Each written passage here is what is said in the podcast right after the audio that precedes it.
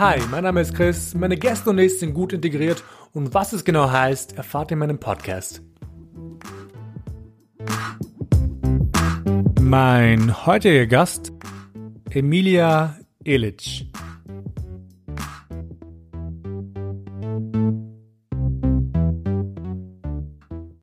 Hi, willkommen zurück zu Gut Integriert. Danke, dass du wieder angeschaltet hast.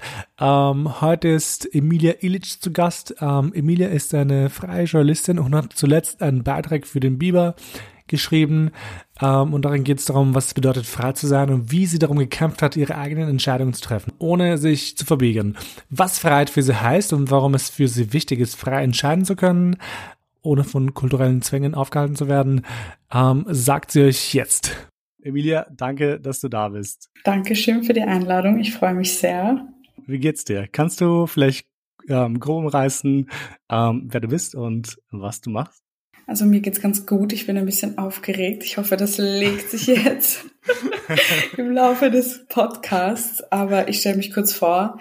Ähm, genau, mein Name ist Emilia. Ich bin jetzt ähm, 21 Jahre alt und ich bin in Wien geboren, aufgewachsen ähm, ja, meine Eltern sind aus Serbien und eh, wie du es kurz angesprochen hast, schon vorher, ich äh, studiere momentan und ich arbeite in der Medienbranche. That's me. Um, ähm, ich bin voll happy, dass du da bist. Ähm, in deinem Bibel-Artikel hast du geschrieben, äh, was für dich bedeutet, frei zu entscheiden und du hast dich irgendwie loslösen müssen von deiner Familie, also nicht loslösen, aber auf jeden Fall war es halt nicht so einfach für dich. In dem Text schreibst du von Entscheidungen, die du getroffen hast, ähm, die Menschen normalerweise nicht in den Kram gepasst haben. Ähm, hast du konkrete Beispiele für diese Entscheidungen? Also was, was müsstest du, was für Entscheidungen musstest du fällen damals?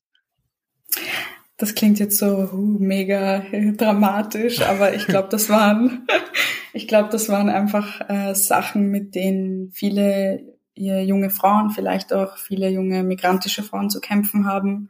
Ähm, jetzt konkrete Beispiele. Ich glaube, für mich, ja, war das früher einfach, als ich noch ein bisschen jünger war, sehr stressig zu Hause. Also, ja, meine Mutter hat einfach zum Beispiel, keine Ahnung, immer gesagt, ich bin halt sehr eine Person, die sehr stur ist und die sich sehr durchsetzen will und mit dem Kopf durch die Wand, egal was kommt, einfach nur, um irgendwie mein Ding machen zu können. Ähm, aber die letzten Jahre war, glaube ich, dieses Ausziehen von zu Hause aus dem Elternhaus mhm. ein sehr großes Thema, ein sehr langer Kampf. Ähm, und ja, ich habe zwischendurch mein Studium abgebrochen, habe sonst ja. so paar Sachen gemacht, die vielleicht meinen Eltern nicht ganz in den Kram gepasst haben. Oh mein Gott, I, I can relate. hab, Bisschen rebellisch. Ich, ich, ich habe, oh Gott, ich habe dazu gleich eine, eine, ein Beispiel auch von mir. Ähm, ich habe damals tatsächlich angefangen mit, ach, wie alt war ich, 20, ähm, schon vor Ewigkeiten her, ähm, angefangen Lehramt zu studieren. Und das habe ich angefangen, weil mein Papa immer wollte, dass ich Lehramt studiere, weil er früher Lehramt studieren wollte. Ähm, und ich weiß noch, das war immer so ein riesiges Thema, weil ich habe Lehramt studiert, habe es abgebrochen nach einem Semester, weil ich so scheiße war. Ich dachte mir, boah, ich kann mir nicht vorstellen, ähm, Lehramt, äh, Lehrer zu sein für mein ganzes Leben. Und dann habe ich angefangen, Architektur studi zu studieren für ein Semester und habe ich auch abgebrochen. Und es war für meine Familie total schrecklich, soweit ich weiß. Und so, hä, mach doch was, entscheide ich will einen Job. oh ja, oh ja. Oh Gott. Vor allem, sie wollen eh nur das Beste so, aber man weiß, man hat da keinen Bock selber drauf, das zu machen und man weiß, das ist eh nicht meins. Aber für, ich glaube generell so für so unsere Eltern ist es dann nochmal so viel schlimmer. Oh mein Gott, mein Kind hat das Studium abgebrochen, Studium abbreche, aus dem wird nichts und ganz direkt ein ganzes Leben, alles ist vorbei, ganze Karriere geschmissen. Aber ja. das ist ja gar nicht so. Also, aber verklickert das denen mal. Voll. Oh Gott, das ist, das ist, ich meine, vor allem, ich glaube, für die ist es auch nochmal so, dass sie vielleicht, also vielleicht keinen Zugang zum Studium hatten und deswegen ist es für die auch was Großes, dass man halt plötzlich ins Studium schmeißt. Ähm, aber ja, oh Gott, aber wegen dem Ausziehen, wie, wie war es für deine Eltern, als du ausgezogen bist? War das irgendwie ein großes Thema? Ähm, das war immer schon ein Thema, seitdem, ähm, keine Ahnung, ich wirklich, äh, keine Ahnung, minderjährig war. Also ich wollte immer einfach äh, von zu Hause weg und das habe ich immer sehr deutlich und sehr ja. direkt und harsh meinen Eltern gesagt. Nicht, weil es jetzt zu Hause so super, super schlimm war. Also ich bin meine Eltern, also meine Eltern waren recht streng immer, Aber ich habe jetzt nicht unter irgendwelchen super schlimmen Bedingungen gelebt, dass ich jetzt von zu Hause hätte weg müssen, Gott sei Dank. Ähm, aber ja, ich habe das einfach nicht mehr gepackt, dass Leute über mein Leben entscheiden. Und das sind dann, glaube ich, so auch Kleinigkeiten, wie ich meinen Alltag gestalte, wohin ich gehe, was ich mache. Und am Ende, nach sehr langem Überreden und Diskussion, hat dann mein Vater auch eingesehen, okay, ich mache das schon, I'm ready, sie unterstützen mich. Es ist ja auch am Anfang, habe ich ganz, ganz viel äh, Hilfe von ihm bekommen, was gefühlt alles anging, weil, what the fuck, ich bin mit 19, Anfang 20 ausgezogen. Mhm. Ja, genau. Was eigentlich so unvorstellbar ist für so viele Leute aus dem Balkan, aus, aus dem Balkan, aus dem Balkan, das ist eine Bubble, das ist voll schlimm. Sorry, ich habe mich unterbrochen. Ja. Nein, alles gut. Es ist ja so, also ich habe auch die Reaktionen waren ganz witzig da drauf, so die, die Leute konnten gar nicht glauben, so was, die, die lassen ihre Tochter jetzt wirklich ausziehen und oh mein Gott und ja. ich glaube, da haben auch meine Eltern ein bisschen Kritik bekommen, aber sie hat sie hatten keine Wahl mehr. ich habe ihnen da wirklich, also ich habe mich da sehr sehr stark dafür eingesetzt und irgendwie ihnen es auch bewiesen, dass ich Verantwortung für mich selber übernehmen kann und dann ja ist alles so ins Rollen gekommen und hat sich letztendlich gefügt. Ja, ich glaube, das ist so witzig, weil ich glaube, vor allem für viele Frauen ähm, ist es wahrscheinlich so, dass sie, also aus dem albanischen ähm, Raum auf jeden Fall, dass wenn sie ausziehen, ähm, ziehen sie aus, weil sie heiraten, you know? Und das habe ich halt niemals irgendwie verstanden. Ähm, und das ist irgendwie, das sind irgendwie so kleine Sachen, die man gar nicht realisiert, you know, dass irgendwie andere Menschen vielleicht diese Freiheit überhaupt haben, ähm, zu sagen, weißt du was, mit 20 ziehe ich aus. Aber jetzt zur Frage, wie fühlt sich Freiheit für dich an? Ähm, kannst du es definieren? Ja, also ich glaube, dieses Freisein oder diese Freiheit ist einfach geil. Das beschreibt zum besten. Ich glaube, das ist für mich eines der schönsten Gefühle, einfach unabhängig zu sein. Und es ist das, was ich einfach immer, immer wollte. Und ich genieße dieses Privileg, nach all dem Stress, Kopfschmerzen und was auch immer, einfach so sehr mein eigenes Ding machen zu können. Aber ähm, ja, was ich irgendwie auch gemerkt habe, so ist mit dieser Freiheit kommt auch viel Verantwortung. Mhm. Also wenn du dich irgendwie loslöst von ähm, Eltern, Familie, aber auch so dieses gesellschaftliche, diese Erwartungen, musst du dich erstmal so, okay, finden, okay, wo will ich hin? Ähm, aber du musst auch viel Verantwortung einfach für dich selbst übernehmen, wenn du dein eigenes Ding machen willst. Und ähm, ja, ich glaube, zusammengefasst lässt sich sagen, Freiheit ist geil und es ist, fühlt sich sehr, sehr gut an, aber man muss sie auch tragen können. Aber um wieder zum Thema Kultur zu kommen, ähm, du hast schon erwähnt, dass du ähm, aus Serbien stammst oder zumindest dein, dein Background ist serbisch ist. Ähm, aber was mich halt viel mehr interessiert, ist, wie wichtig ist dir deine kulturelle Identität oder eben deine Wurzeln? Ja, ich glaube schon wichtig.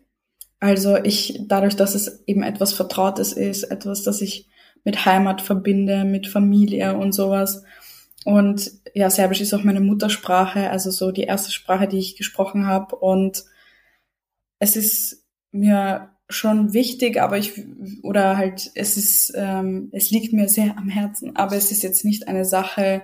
Ich bin jetzt keine Person, die sich darüber definiert oder so. Also das ist jetzt nicht so mein Ding, mich da irgendwie.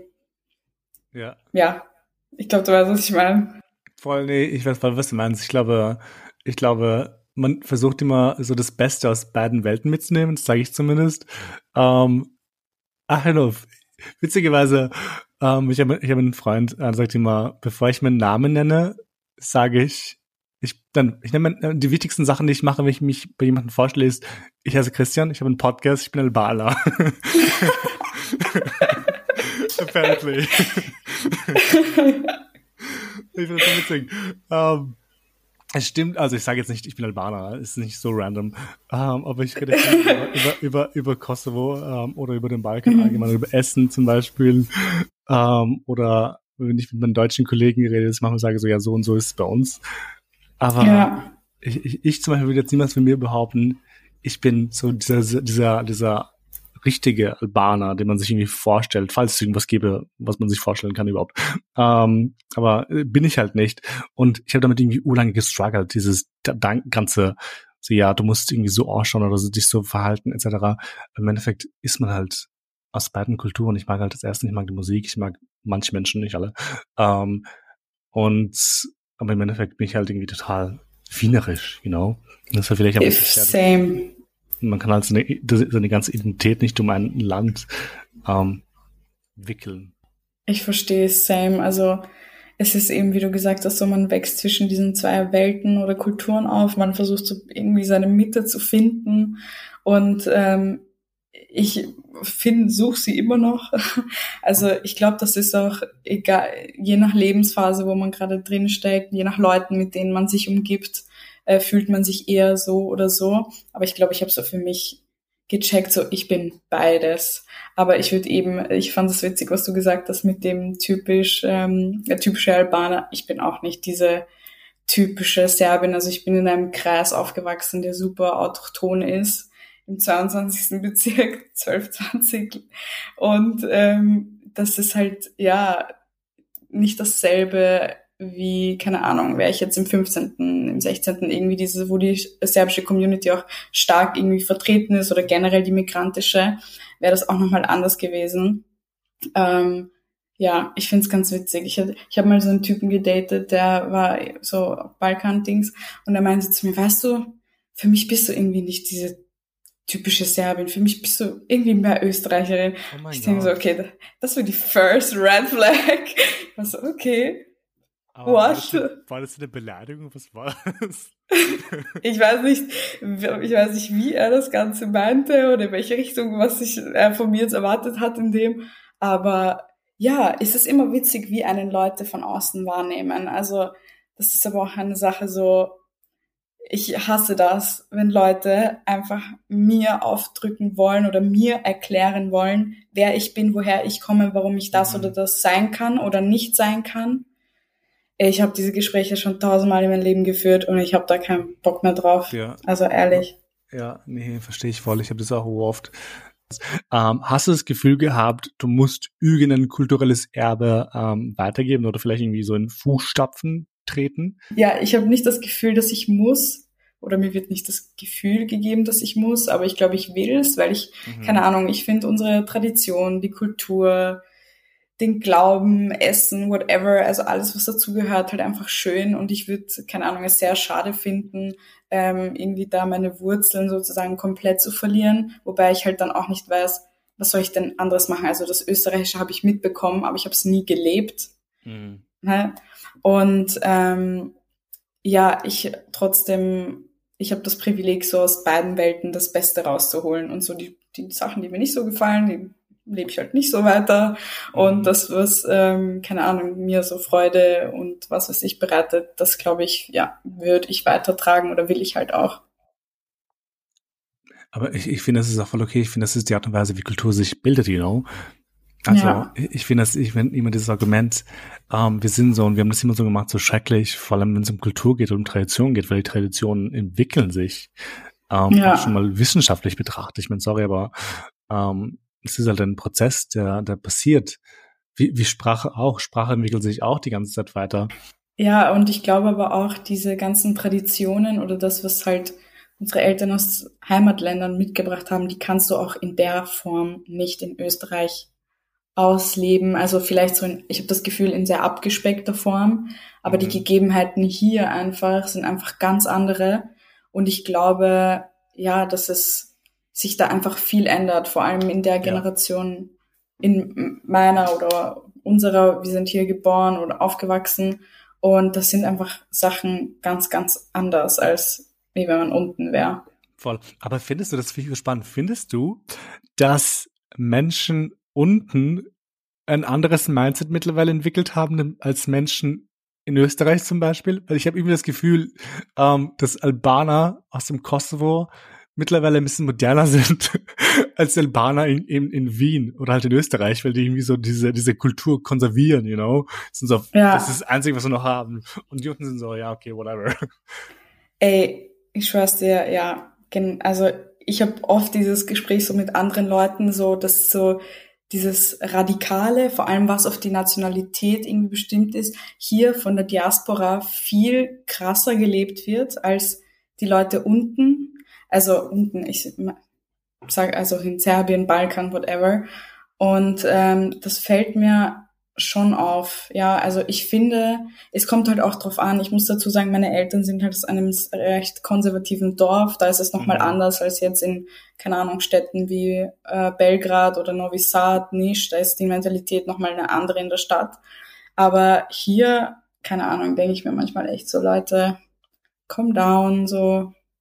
Wir haben alle andere Qualitäten als nur unsere Herkunft.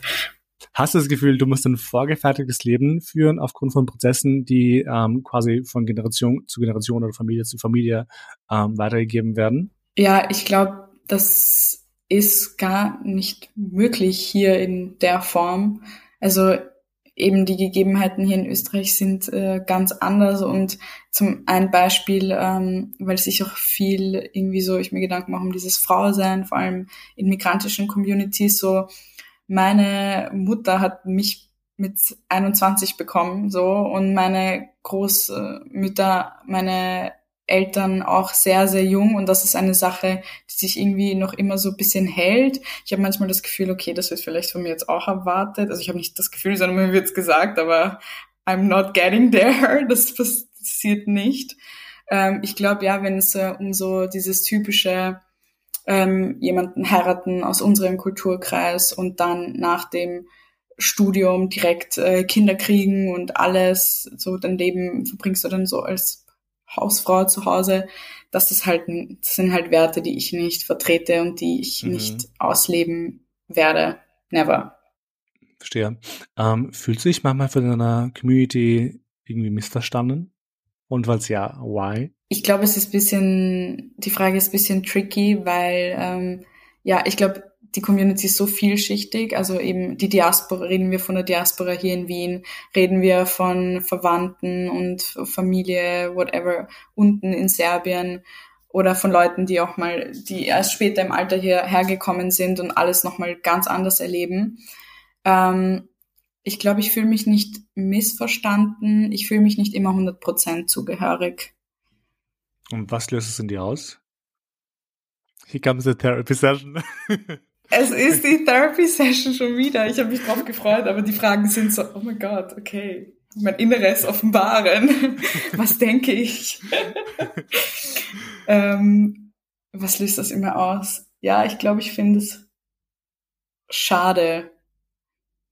Also so um ich wollte früher halt, fand ich, war ich immer richtig sauer auf meine Eltern, dass wir eben in einer Gegend aufgewachsen sind, wo ähm, es nicht viele Ausländer, sage ich mal, gab und äh, wo das alles sehr österreichisch war und Dings. Mhm. Und ich habe das ja im Vergleich zu meinen Verwandten, Cousinen, Cousins, whatever gesehen, die eben nicht im 22. jetzt aufgewachsen sind, ähm, die die Sprache viel besser können, die irgendwie Freunde haben, die, die in diese und jene Clubs fortgehen. Und ich glaube, vielleicht ist das auch ein Grund, warum ich mich nicht ganz 100% zugehörig fühle. Aber ja. Aber das ist urspannend. Weil ich habe ich hab, hab das bestimmt schon mal irgendwo angesprochen in einer Folge, aber ich hatte immer in der, in der Mittelschule ur das Bedürfnis, albanische Freunde zu haben. Ähm, also ich hatte einen Mix voller Freunde, aber ich hatte irgendwie so dieses Bedürfnis, albanisch zu reden mit Leuten, um mich irgendwie mhm. auszutauschen. Und dann hatte ich das halt irgendwie niemals gehabt. Ich glaube, vielleicht trägt das ein bisschen noch dazu bei, dass ich mich irgendwann nicht so wie soll ich sagen, nicht, nicht krasselbeinig gefühlt habe, genau. Also obviously gab es Leute, aber irgendwie konnte ich mich mit denen auch nicht ganz identifizieren. Weil ich weiß einmal noch, gab es ein, ich glaube, zwei Mädchen, eine davon ähm, ist eine Freundin von mir in der Schule und die sind, glaube ich, mit, mit Albanien-Flagge rumgelaufen in der Schule. Ähm, und ich war so auf, I wanna be part of that. I wanna be part of that. Geil. Um, I never was. Ähm, ich fand das irgendwie voll schade. Ähm, vielleicht hat es auch irgendwie dazu beigetragen, dass ich jetzt einfach, einfach oft, jetzt wieder dabei ein bisschen offener bin, was es angeht und mich jetzt nicht zu sehr einschränken möchte oder zu sehr kulturell einschränken möchte, meine ich. Ja. Ähm, ja, das ist irgendwie so ein Ding. Aber war, war dein Bezirk so, der 22. hast du gesagt, ja? Waren da so viele ja, Österreicher? Ja, oh mein Gott. Also es kommt darauf an, in welchem Part du unterwegs bist, aber ähm, ja, ich meine, wenn ich so, wenn ich ähm, mit Freundinnen geredet habe und die sagen, ja, in deren Schule haben von der Klasse 90 Prozent äh, Kinder Migrationshintergrund und wir waren so fünf in der Klasse und ja. später dann bis zur Matura rauf vielleicht zwei Leute von ähm, vier Klassen, die Migration, also die ähm, vom Balkan sind. Also es war wirklich, wir waren da echt, man hat so richtig gemerkt, je näher es zur Matura geht und in die Oberstufen sozusagen, je höher man kommt, ja. desto weniger Kinder mit Migrationshintergrund hatten wir einfach in der Klasse. Wir waren im Vergleich zu anderen Schulen super, super in der Minderheit und wenige. Aha. Und ähm, ja, mit den wenigen war ich dann close, weil, keine Ahnung, ähnliche Lebensrealität und ich ja. war immer eine Person, die sich einfach wohler gefühlt hat in Kultur, also in einem Kreis von Menschen, die aus verschiedenen Kulturkreisen kommen. Also so dieses nur bei Österreichern sage ich, also so, ich sage immer so, am Tisch von nur Österreichern fühle ich mich nicht ganz so wohl, aber am Tisch von so nur Leuten, die aus Serbien sind, bin ich auch irgendwie nicht ganz so, das ist mein Ding. Und ja, ich vibe eher so mit einem ganz verschiedenen Mix aus Leuten. Mhm. Ja, nee, ich weiß, dass du mir letztens auch erzählt, aber es stimmt, es ist, also, ähm, alle Deutschen und Österreicher und Österreich Österreicherinnen, die gerade zuhören, ähm, wir meinen es nicht böse. Ähm, Nein, no, never. Äh, never. Es ist, manchmal ist es einfach nur anders, wenn man mit, ähm, mit, mit POCs oder mit anderen Menschen, ähm, die halt die gleichen Erfahrungen vielleicht gemacht haben, irgendwo ähm, zusammensitzt. Und ich habe halt das, ich habe halt das Gefühl, ähm, dass die Mehrheit von den Migranten, Migrantinnen zum Beispiel, mit denen ich rede, dass die offener sind. Nicht, dass jetzt Deutsche nicht offen sind, gar nicht. Ich kenne so viele Deutsche, die auch so offen sind. Aber ich habe das Gefühl, ich muss mehr, mehr Energie reinstecken, irgendwie. I don't know why. Um, und letztens war, war ich bei einer Freundin eingeladen zum Essen.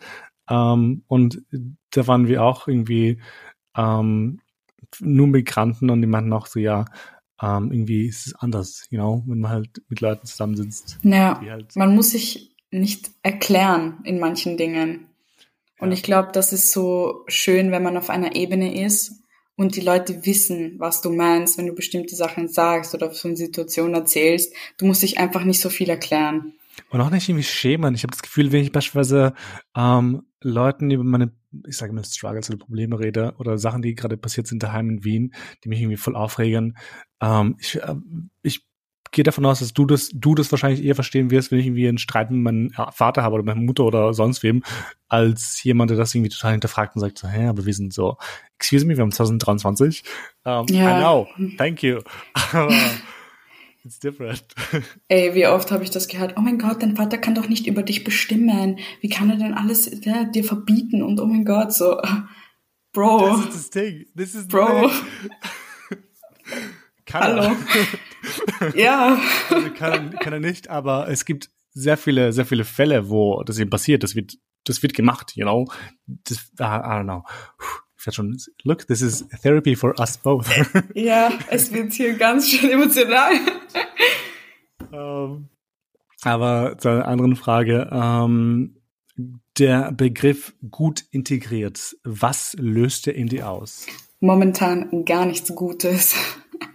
Nein, ähm, irgendwie gerade jetzt mit diesen politischen Geschehnissen, mit dieser Lage, die wir haben, wo, keine Ahnung, ein Waldhäusel uns Existenzrechte abspricht und Nehammer irgendwie ähm, Gastarbeiterinnen als Fehler betitelt, die dieses Land mit aufgebaut haben. Ich habe einfach manchmal, also diese Fälle betreffen ja auch mich und ich habe einfach manchmal das Gefühl, egal wie gut du integriert bist, für sie bist du trotzdem mhm, nicht genug. Voll. Auf jeden Fall. Ich finde ich finde es sehr schade, vor allem, was Nehammer jetzt gesagt hat. Aber das war irgendwie auch so eine, so eine Anfangs, so eine Anfangs, so ein Anfangsgedanke, als ich den Podcast gestartet, gestartet habe. Ich meine, es gab ja diese, diese, diesen Fall mit ähm, diesen Asylanten, die gut integriert waren und abgeschoben wurden. Also das hat irgendwie Koga gesagt. Ja. Aber irgendwie habe ich aber auch, auch, auf, irgendwie habe ich auch auf diese Bezeichnung gehört oder mir wurde sie auch, glaube ich, auf den Kopf geworfen, ähm, dass ich halt einer der Guten bin, you know, einer der guten Ausländer, die gut integrierten. Mhm. Ähm, ich finde das irgendwie so schlimm, weil warum muss man gut integriert sein, you know? Also obviously soll man die Sprache gut sprechen können, aber wieso soll ich irgendwie ein Act ähm, durchführen, nur damit ich halt einer ein, ein, ein, Teil dieser größeren Gruppe bin im Endeffekt. So, du wirst eh niemals sein. So, why try? Es ist halt auch so eben, was bedeutet gut integriert? Also muss habe ich mich gut integriert? Bin ich gut integriert? Ich bin hier geboren. Muss ich mich hier noch integrieren? I don't fucking know. Also ich finde, dieses dieser Begriff wurde so stark irgendwie rumgeschmissen und immer nur mit Negativen konnotiert. Und im Endeffekt ist es ja nicht das Ziel, dass man nicht nur so auf Krampf sich integriert und sich anpasst und so leise ist, so damit verbinde ich das Ganze, sondern man möchte ja ein Teil irgendwie irgendwo auch sein und als gleichwertig äh, gesehen werden und nicht, weil ich ein Itch in meinem Nachnamen habe, dass du mich jetzt irgendwie in Schubladen wieder steckst oder whatever. Ich finde aber auch, dass die Politik und PolitikerInnen und Politiker anfangen sollten, über Inklusion zu reden und nicht Integration die ganze Zeit, weil das Wort habe ich gesucht, Inklusion, danke. ja, ähm, aber es ist, es ist, ich finde es mittlerweile einfach witzhaft, aber ich glaube, ich glaube, die wissen, was für eine Narrative sie erzählen und welche Menschen sie erreichen. Deswegen ist es halt immer nur die Integration. Aber Integration heißt ja, soweit ich weiß, ähm, du hast halt eine, eine große Gruppe und ähm, diese kleinere Teil, die Minderheit, ähm, sind halt, werden halt quasi angeheftet, aber sind halt nicht Teil der großen Gruppe, you know. Und wenn ja. es Inklusion wäre, würde man diese kleine Gruppe auch einschließen, damit sie auch quasi Mitspracherecht haben und teilhaben können. Aber das ist das Ding, das, das passiert halt nicht. Ja, es ist halt, es ist halt leichter auf Gruppen draufzuhauen und äh, zu schlagen, die sich halt einfach nicht wehren können, sei es aufgrund ihrer Deutschkenntnisse, weil sie kein Wahlrecht haben, weil sie wahrscheinlich auch nie die Staatsbürgerschaft bekommen können, weil diese Staatsbürgerschaftsgesetz in Österreich einfach nur ähm, absolut abgefuckt ist, wenn ich das so sagen darf. Also es kommen viele Sachen dazu. Ich werde hier schon wieder einfach nur, es ist so frustrierend. Es ist einfach so frustrierend. Weißt du, was wir machen sollten? Wir sollten irgendwie so, so ein alle, alle guten Dinge Zuhörer by the way und Zuhörerinnen, ähm, so einen Wutraum mieten. Oh ja. Let's go. Ich bin dabei. Ich schwöre. Wo man, wo man Fernseher mit dem Baseballschläger oder so schlägt.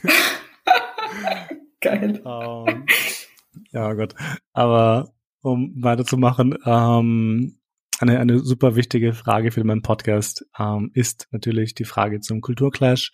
Ähm, hast du jemals einen Kulturclash in Österreich ähm, in den jungen Jahren oder sonst wann empfunden? Also ich glaube, es sind nicht so die einen konkreten Situationen. Ich glaube, es ist einfach ein ständiges, ähm, ein ständiger Kulturclash. Also du wächst in dieser Welt, in diesen zwei Welten auf und die prallen ständig aneinander und du versuchst irgendwie deinen Weg in der Mitte zu finden. Für die einen bist du nicht serbisch genug, für die anderen nicht österreichisch genug und es ist, ja, einfach schwierig, seine Mitte zu finden und ich glaube, was bei mir persönlich noch mit einspielt, ist, dass ich halt aus einer Arbeiterfamilie komme. Also das ist auch nochmal von der Bildungsschicht ein bisschen anders und ja, sei es anfangen zu, also mit dem Studium, war ich ja komplett irgendwie überfordert am Anfang und ähm, keine Ahnung, es sind immer so Kleinigkeiten. Es fängt beim Essen an, die Gewohnheiten, Familiensituationen. Es war halt immer einiges ein bisschen anders als bei meinen autochthonen Freundinnen. Warum hast du dich eigentlich für den Berufszweig Journalismus entschieden? Ähm, warum habe ich, ich bin da irgendwie reingerutscht, ehrlich gesagt. Also ich wollte immer so moderieren. Ich wusste jetzt auch nicht was und wo, aber ich wollte einfach Moderation machen. Das ja. fand ich immer cool. Und ich rede gerne und viel und dachte mir, okay, that's, that's the perfect job for me. Aber ja, ja ich bin ähm, irgendwie durchs Biber-Magazin und auch durch Melissa Erkurt ähm, irgendwie in diesen Journalismus-Bubble gerutscht, mhm. habe angefangen, mich damit zu beschäftigen. Ja, und jetzt habe ich so die ein oder andere Erfahrung schon machen dürfen und ich liebe diesen Beruf. Also ich ja. habe es mir ja, ich kann mir nichts anderes mehr vorstellen. Also diese oh. Medienbranche und der Journalismus, da bin ich echt so, so happy, dass ich so mit 21 sagen kann, okay, ich weiß, was ich machen will später und in welche mhm. Richtung es geht. Oh, cool, das, das ist nice. Und für Leute, die es noch niemand nicht gecheckt haben, aber ich hoffe schon, weil wir haben es gesagt am Anfang der Folge, ähm, Emilia hat einen Artikel im Biomagazin. Ihr könnt ihn online lesen, nachlesen. Ähm, do it Nachdem ihr die Folge fertig habt. Obviously. Natürlich, was oh sonst. Oh Abi, ähm, ja. Ähm, äh, ich habe ich noch eine Frage zum Journalismus tatsächlich. Ähm, du hast gesagt, oder im, im Artikel steht, du möchtest Menschen eine Stimme geben, die keine Stimme haben. Ähm, warum ist dir das so wichtig? Mir persönlich ist es einfach wichtig, irgendwie auch gesellschaftskritisch zu arbeiten. Also einfach auf diese Ungerechtigkeiten aufmerksam zu machen und einfach eben Leute, die keine Stimme haben, eine geben, weil ähm, bei mir persönlich würde ich das nicht so sagen, aber meine Eltern oder generell so unsere Eltern, die einfach auch aufgrund ihrer Deutschkenntnisse vielleicht nicht immer die Möglichkeit oder hatten, was zu sagen oder ihre Stimme zu erheben und immer mhm. klein gehalten wurden. Ähm, ja, ich habe es mir irgendwie zur Aufgabe gemacht, den Leuten, denen niemand zuhören will, irgendwie zuzuhören, eine Stimme zu geben, aufmerksam zu machen, eben auf deren Probleme. Ja. Und ich finde es voll cool, was du machst, ähm, vor allem im Journalismus. Ähm, und wir kommen langsam zu den letzten zwei Fragen. Ähm, was würdest du deinem jüngeren Ich sagen oder anraten? Und in, äh, im weiteren Schritt, würdest du sagen, dein jüngeres Ich wäre stolz auf dich? She better be, weil ich habe mir den Arsch abgearbeitet, um jetzt ja. hier das machen zu können, was ich mache. Ähm, ja, was würde ich raten? Ich glaube erstmal so, sei nicht so asozial zu deinen Eltern, weil sie meinen es echt nur gut. ich schwöre, ich war echt so ein schlimmes Kind. Meine armen Eltern, ich habe denen echt das Leben nicht gerade leicht gemacht. Und ähm, ja, ich glaube so einfach sich nicht verunsichern lassen von Leuten, die man, die, die irgendwie eine Steine in den Weg legen wollen. Ähm, ja, weiter stur bleiben, auch wenn es anstrengend ist für alle in seinem Umfeld. Um, ähm, cool, bleib, bleib gleich in dieser, dieser, dieser äh, Advice Attitude, ähm, weil die letzte Frage ähm, bezieht sich darauf, was du Menschen sagen würdest, die tatsächlich noch immer sehr abhängig sind von den Eltern, ähm, und sich schwer tun, sich loszureißen, aber natürlich auch sich, sich irgendwie diesen Schritt machen möchten, aber einfach nicht können, weil irgendwas zurückhält. Ja, ich werde jetzt nicht irgendwie sowas sagen wie, ja, du kannst alles schaffen, nur wenn du es willst und bla. Also die Realität sieht einfach nicht so aus. Ja. Ähm, ich bin mir sehr bewusst und ich weiß, dass ganz, ganz viele junge Frauen und Mädchen einfach in Situationen stecken, wo sie nicht so easy einfach rauskommen. Also es ist eh mhm. eh nie leicht, aber wo der Druck von der Familie vielleicht noch mal höher ist, als bei mir persönlich es war.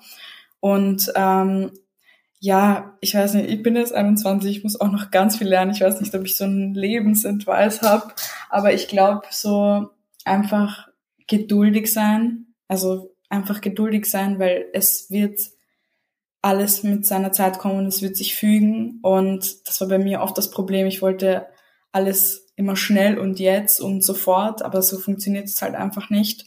Mhm. Und ich glaube trotzdem, auch wenn man in einer schwierigen Situation ist, dass man so, du, du weißt ja, was du kannst und halt einfach so an deinen Fähigkeiten fest und glaub vor allem an dich und die Situation und vielleicht die Situation, die gerade richtig frustrierend ist, wird nicht für immer so sein, Voll. wie sie jetzt gerade ist. Ja. Emilia, es hat mir sehr viel Spaß gemacht, mitzureden. Vielen, vielen, vielen, vielen Dank, dass du da warst. Danke, um, mir ähm, auch. Die Folge war toll. Ich hab, wir haben sehr viel gelacht. Um, ja. Therapy Session 2.0. Um, und für alle Menschen, die gerade noch da sind um, und zuhören, ich hoffe es für euch. Auf jeden Fall, oh Gott, this sounds passive aggressive. Was?